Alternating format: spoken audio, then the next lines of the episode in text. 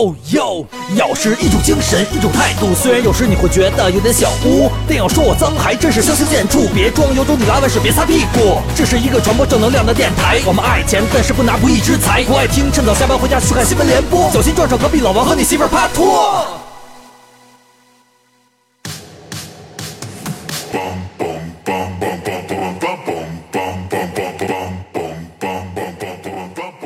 大家好，我是见怪不怪的景熙。我是视而不见的李老师，我是处事不惊的王总。哎，王总哪是处事不惊哎啊，？处人不惊，哎，王总处什么都不惊，王总是处人人受惊，传道受惊解惑是吧？这里是咬电台。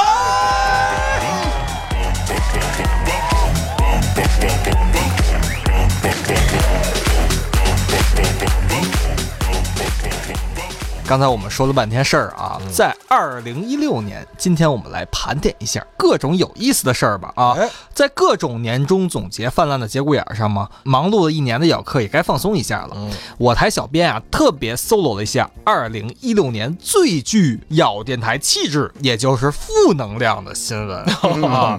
说出这些不开心的事儿，让大家开心开心吧，好的是吧？其中有一些可能跟王总有关，哎还有一些可能跟王总没那么大的关系，跟王总的亲戚有关。啊，说实话呢，每一件事儿呢都比较奇葩，哎大家呢千万别当真啊。反正是不是王总的事儿，大家心里琢磨琢磨就是了。哎对啊，每一件事儿呢都能直戳我们的 G 点，感觉世界之大无奇不有啊。呵，哎，不管是真是假吧，这些可笑的、可悲的，在新闻里面都反映着王总的呃我们我们人类的人生，对对吧？看似荒诞的背后，隐藏着残酷的现实。嗯不得不说啊，智商有硬伤的人还是不少的。嗯，我们从第一个说起，嗯广东。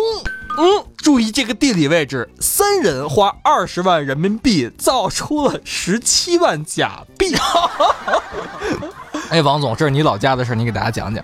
哎呀，这事儿其实是一六年挺逗、挺奇葩的一个新闻了。就这事是个真事儿，但其实呢，它不是在广东，而是在山东。哦，先把自己撇干净了，啊不是，吧它确实是 就当是在山东了。好好好，这是怎么回事呢？这仨人合伙花了十八万人民币造了十六万的钢镚儿，才卖了四千块就被抓了。这也算是确实挺良心的，因为造这硬币呢，确实这个投入产出比也比较低。李老师，这投入产出比也太差了。你说这仨人图什么呀，王总？是啊，这山东的这三名男子是因为买了制造游戏机币的设备，学了技术，不造假百元大钞，而造假这一元的硬币。原本呢，他们计划是大赚一笔，可是这假币造出来呢，三人傻眼了，说投入十八万元的成本，只造出了十六万多的硬币。三人原想呢，售完这些 假硬币呢就散伙，结果只卖出了四千块钱，好像然后就被抓了。我感觉啊，他们这个设备投资比较多，还没到收回期就被抓了。仨人确实挺不容易的。关键这仨人可能是没有真正一个什么学理科的人，啊知道吧？因为是这样，就是咱们中国这个造币啊啊，比如说一块钱硬币吧，嗯其实它的成本基本上就是一块了，就是它为了防止你造假嘛，因为你造假，比如说你们合金技术，包括你还要制定一些模板模具，这问题是这样，这模具比如说造个二三十万个，这模具就废了，嗯哎要重新再造一个新模具。啊，所以所以说你还得，所以基本上花多少钱，你不可能造的比这个钱更多，对是这意思吧？你只能是赔钱。所以说这三个人呢，三人之行就缺一个李老师这样的理工科比较好的孩子，是吧？不过不管怎么说呀，这三个人证实了一个道理，就是每个人心中都有一个发财梦，是吧？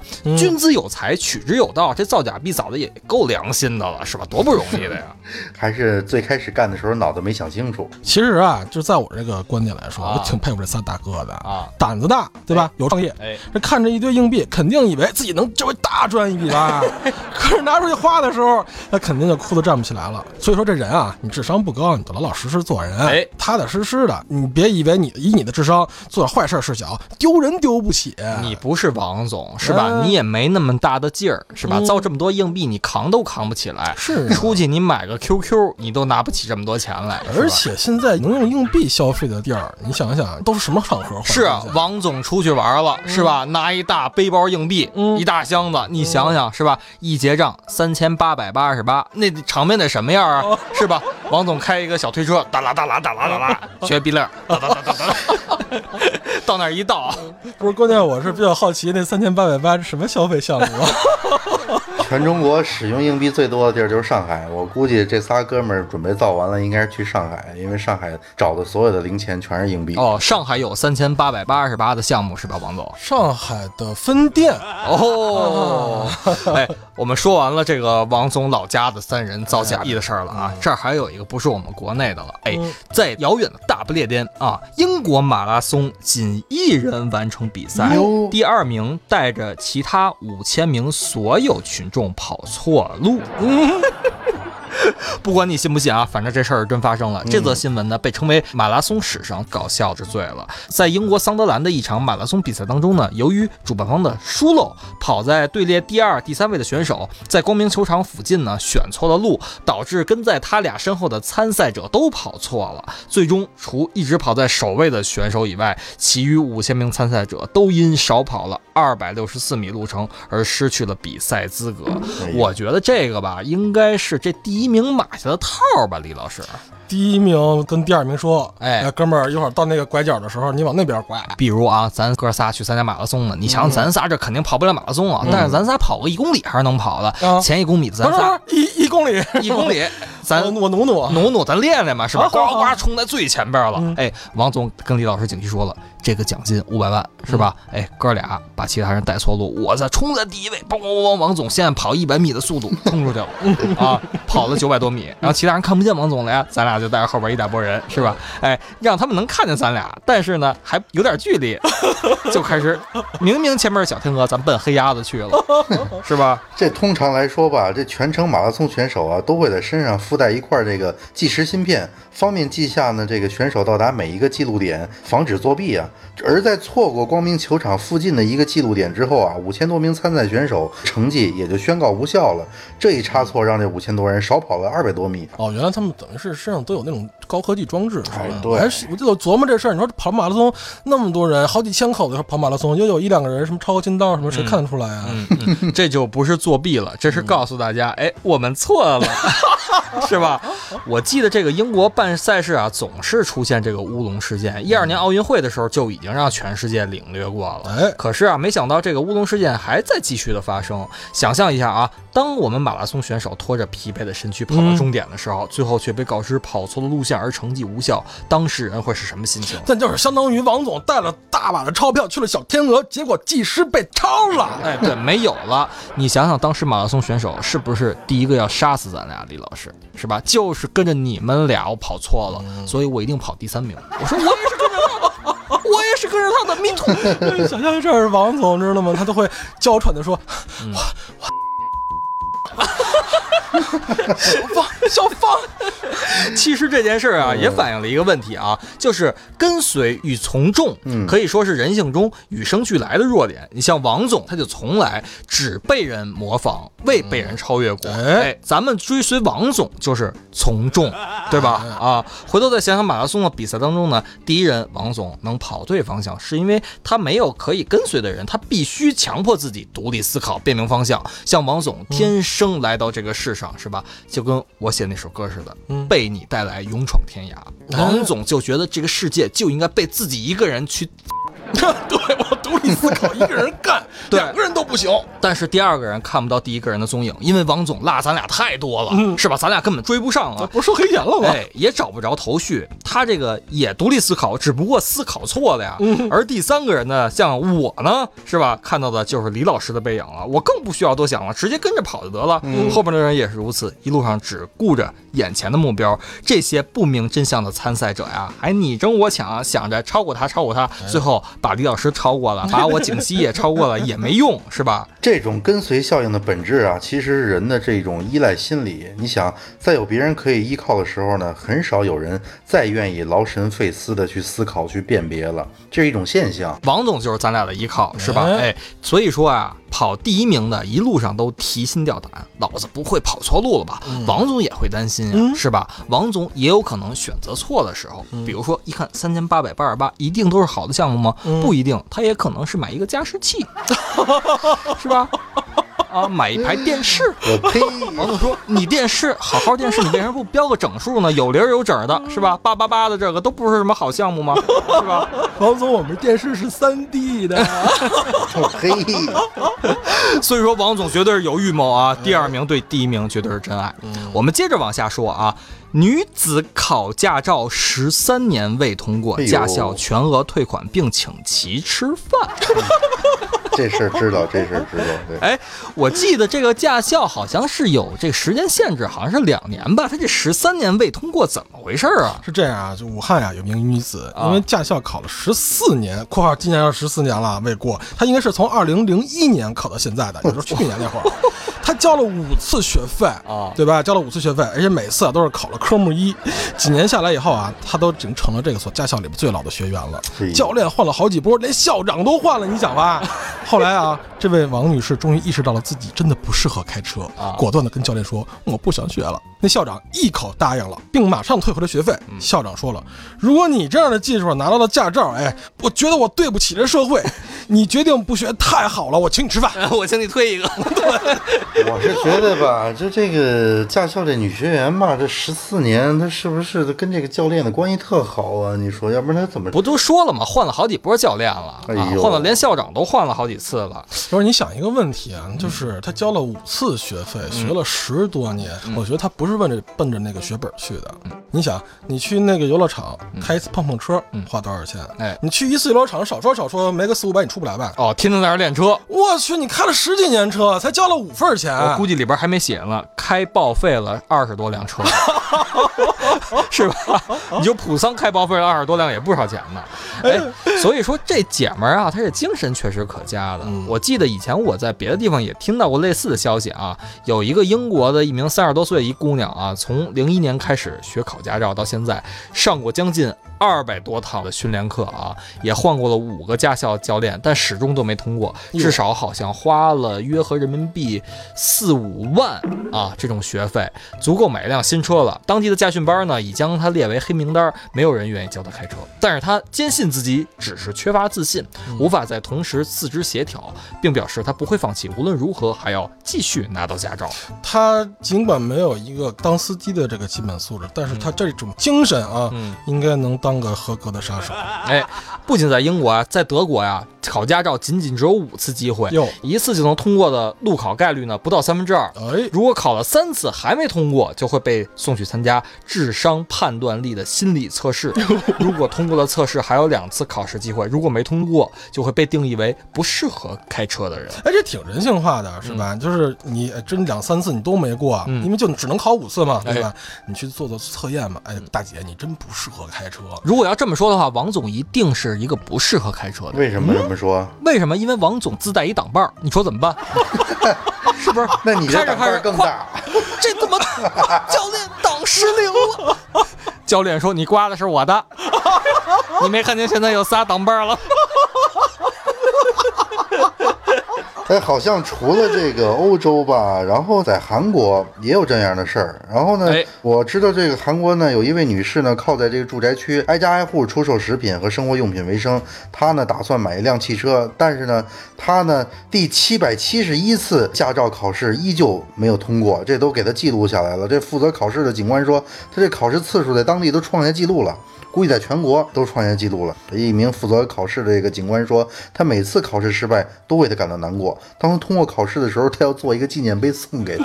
所以说，有些人考驾照就是通不过嘛。是吧？哎，真是，其实这种事儿也好，就是坚决不让那些没有通过考试的人拿到本儿去上路，去祸害这个世界。像这样的人，谁要送他一辆车，那就是要他的命了吗？不是，是吧？关键这真是，你想象一下，嗯，就是他们这种，比如说考试不过，因为可能是涉及到那种基本规则，嗯，比如说很简单的什么钻个杆儿啊，倒个库啊，这种情况他不过的话，因为你那是一个很简单的一个场所，那到社会上那是很复杂的场所。李老师啊，是一个老司机了，是吧？开车驾龄挺长的了，得有十年以上了。了，对了，是吧？哎，这是现在考本难了啊！搁十年以前，请教练吃顿饭全过了，还真是。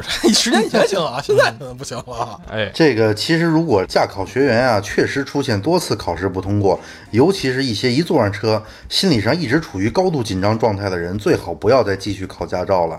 这否则即使拿到了，也会给自己或者他人的安全造成隐患。所以说，王总就容易给自己和他人造成安全隐患。我记得王总不仅是在于这种路上交通，在空中交通也是，是吧？有一次我跟王总啊一块出差过安检的时候，然后一个人一个人都要在那儿，哎，把手伸开搜，是吧？到我这儿夸夸夸搜完，到王总那儿摸了半天，摸了半天，最终过去了。结果王总没想到，你才说了一句什么？嗯，哎，宝贝儿，过来再摸摸我呗，我觉得我身上还有安全隐患。哎，先生，那什么东西，请您先拿出来，放在这个过机器，拿不出来。那你拿出来，这东西太明显了，拿不下来，就是那么大。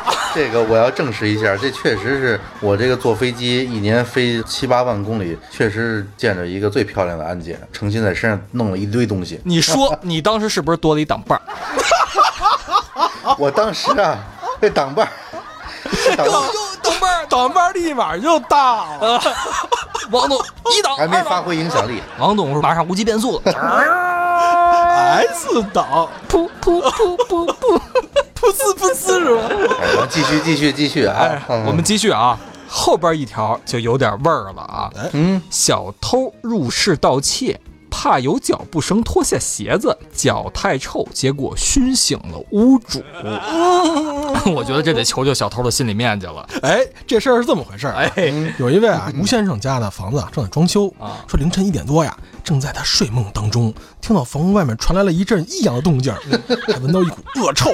起身一看，我跟你说，自己放在床头柜的手机就不见了，多了一泡屎。吴先生这才意识到家里进了贼了。我去，这这小偷够有。才的呀，那是有才啊，他他他姓柴啊。哦十六岁无业啊，好吃懒做，白天啊睡觉，晚上呢去网吧、酒吧就这种地儿。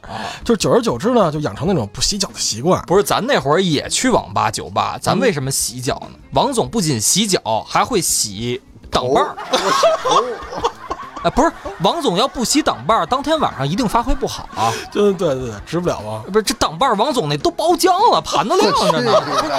不是他他他怎么想的？不洗脚呢？我，反正当时啊，就进屋就行窃了，怕弄出那些声儿啊，就把鞋子脱了。没想到，哎，这脚臭把自己给出卖了，哦，就把主人给熏醒了。哎哎，王总，你觉得这样的事情有没有可能发生在你身上？我觉得这不太可能，因为我是汉族嘛。一般身上你是汉族汉脚，我身上没什么体味。但如果是少数民族，这事儿就我们就想在我们这三位主播身上，到底谁发生的可能性会大一些？又扯这个，你说你自己承认自己是汉族了，汉族不就是汉脚吗？是吧？哎呦，照你这么说，那那你这是什么蒙古脚？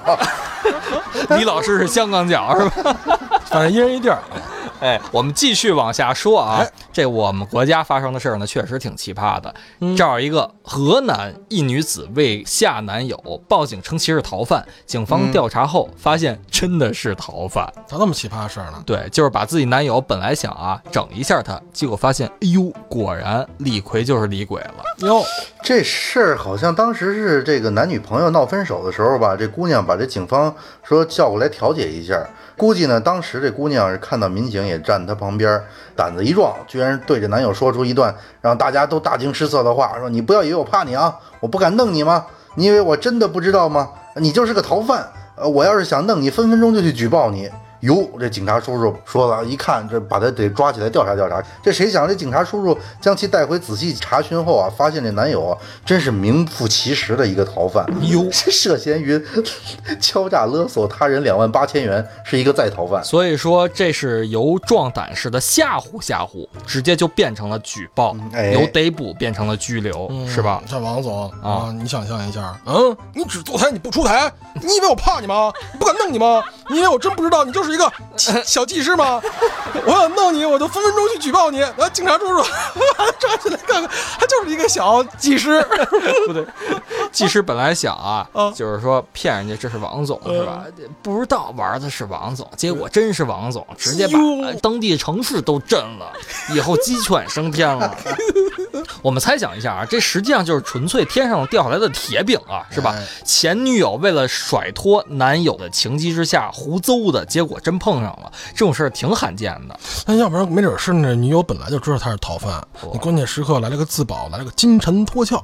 哎呦，李老师，你这个脑洞可够大的，你这个 绝对能写书拍电影了，是吧？结果呢，姑娘莫名其妙的就得到了一笔赏金。哎，其实那女人的言行啊，都有比较深的那种意义。我觉得这是冥冥之中注定的。哎，那都去举报自己的女神男朋友是逃犯，万一是真的呢？是吧？我靠，这事儿这警察也受不了。回头第二天公安局收到了三万八千多条关于王总的举报，是吧？都说我的男朋友。反正这么全国通缉的这么几十口子这个重刑犯，啊他不可能不交女朋朋友吧？对，都通缉他说那个，哎，有一个王姓男士，三十多岁，是吧？每天都带枪出门。王总一到公安局，没有，我这倒班儿。我去你的！幼稚！全国的妹子真应该都试试现在男友啊，万一又被骗了呢，是吧？你还能得到一笔赏金呢。哎，我们接着往下说啊。一男子去宾馆开房，花了八百叫了俩小姐哟，结果仨人玩斗地主，玩了一宿，该男子倒赢了两千多。哎呦，这很有经济头脑嘛！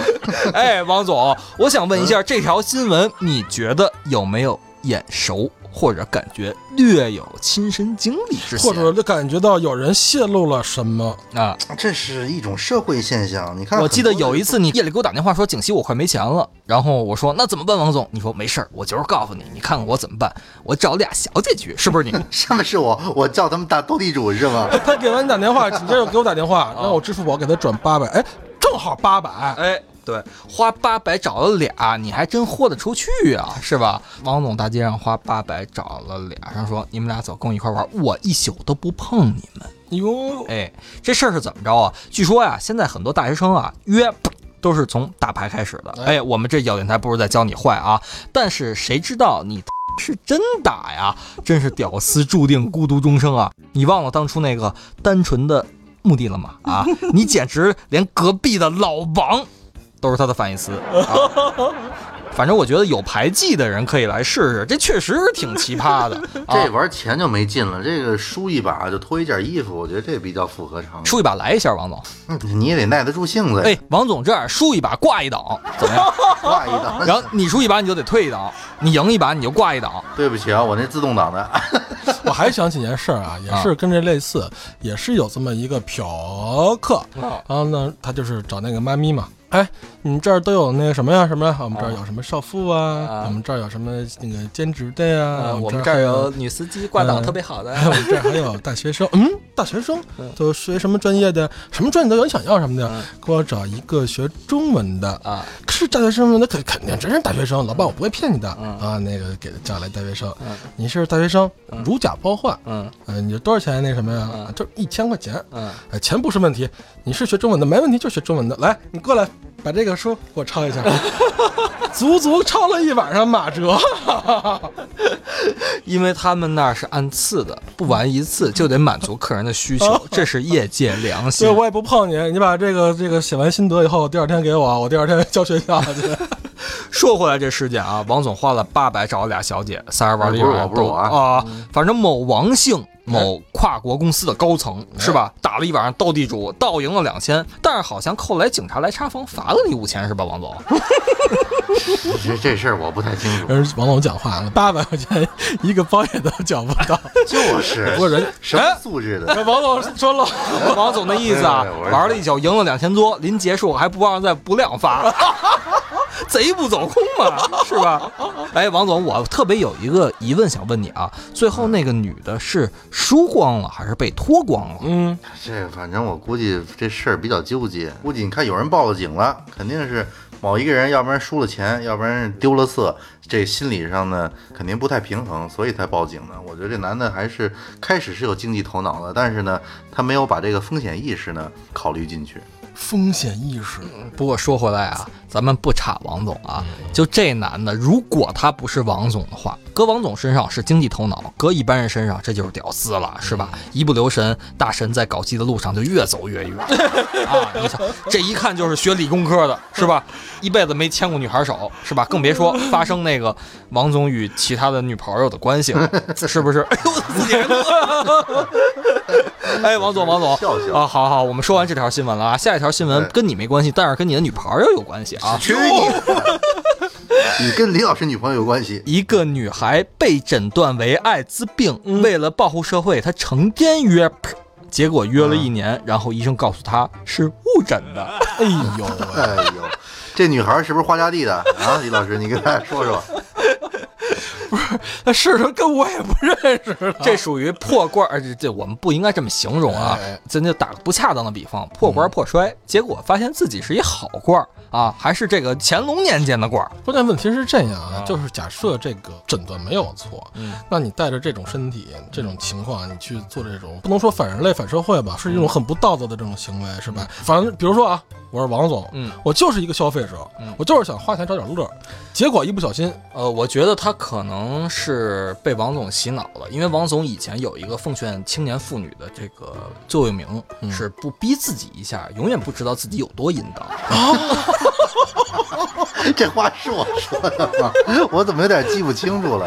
我觉得这个确实应该是从他内心剖析一下，就是他这种报复社会，觉得这样的话，哎，他是满足一种心理上的宣泄呢，还是什么？因为哎，王总，你你是这样，你现在能不能设身处地？假如说是你突然被医生，你想想啊，被误诊了，但是你不知道啊，你得艾滋了，老王，你怎么办？然后你会不会破罐破摔，约炮一年？到处那什么去，要是我呀，我觉得我可能首先一个事儿想着怎么治病，这病到底能不能治呢？然后就是肯定没治啊。没得治绝症，就是说你当时会怎么面对这样往后的人生对，啊？现在医学那么昌明了，哎，不是不发生在一八几几年，一八七七年。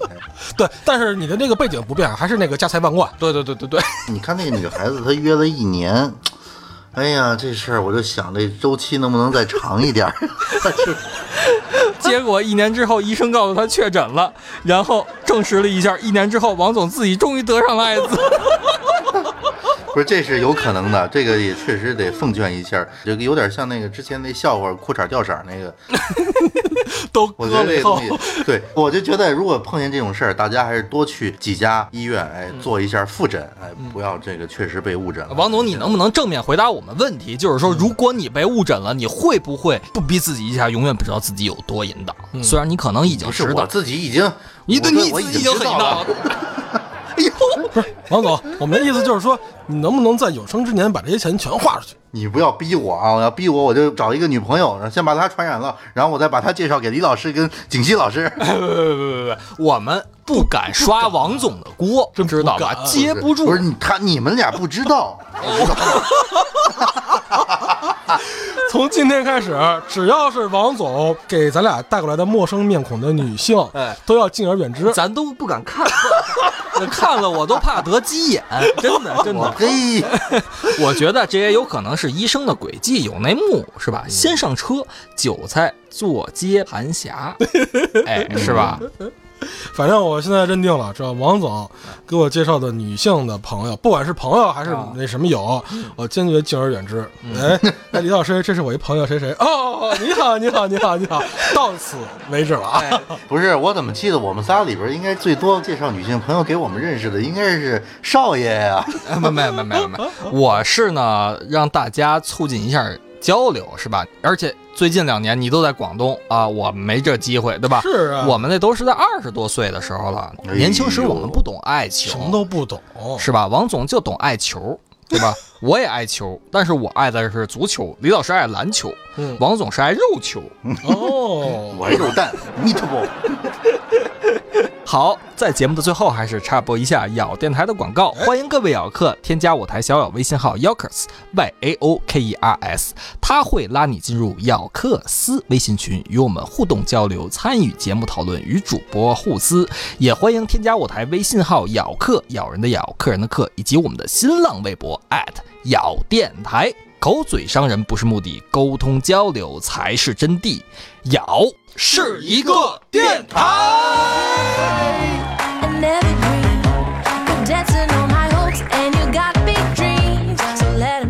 哎，今年的这个负新闻消息一期真完不了，我们就哎随便给大家说几个，是吧？下期我们接着来。更精彩。哎，我记得前两天还有一条消息说，有一位专家呀，在曹操的墓发现了一具小孩的尸骨。专家说是小时候的曹操。你倒不说，你每天都能在王总家里发现他们几亿小王八呢，是不是？反正在中国啊当专家，这是你背负很多历史压力，你知道吗？我是不敢说自己是专家，我觉得真是往往这听起来最假的新闻报道啊，都是真的。小说都不敢这么写呀，这编成段子写在相声里边都没人信。是你比如说鹿晗原名叫刘壮实 啊，谁信？你知道王总原名叫什么吗？吗？就是说出来吓死你，吓趴下你。是吧？British，please don't fucking laugh。你能不能给大家翻译一下，是吧？我这发音不标准。别的音我不好，我会用印度发音啊。Please don't fuck left。I fuck you，呃 please don't fuck you left。所以王总的缩写应该是 PDFL，哦是吧？你瞧，在美国警察一来 LAPD，王总是 FLPD。Fuck left, please don't。就是长安街那标志有一个王总箭头，上面画了一个小叉儿。生活比电影更精彩，哎下一期我们继续再来。哎，王总，后来你到底你那八百块钱花没花？我呸！我花你身上。